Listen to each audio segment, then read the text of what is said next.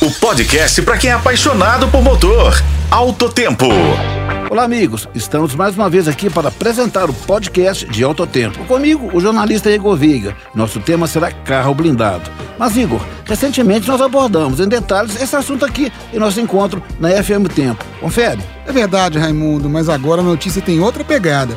A BMW surpreendeu o mundo automotivo ao apresentar o pioneiro BMW i7 Protection, a versão blindada do sedã elétrico promete resistir desde tiro de fuzil até granadas. Mas nos conte, Raimundo, como isso é possível? Impressionante mesmo, Igor. A carroceria desse sedã, exclusivo e de muito luxo, ela é inteiramente construída com aço blindado, proporcionando um escudo impenetrável aos ocupantes. Além disso, o exterior do, do i7 Protection conta com uma camada de aço quente moldado, projetado para reter até mesmo perfuração de balas. Mas essa proteção vai além da lateria, Igor?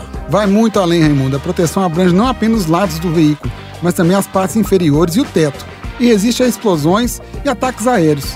Seu tanque de combustível apresenta um dispositivo de fechamento automático em caso de rompimento. Os pneus Run Flat, desenvolvidos pela Michelin, possibilitam que o veículo continue rodando a uma velocidade de 80 km por hora, mesmo quando os pneus estão murchos.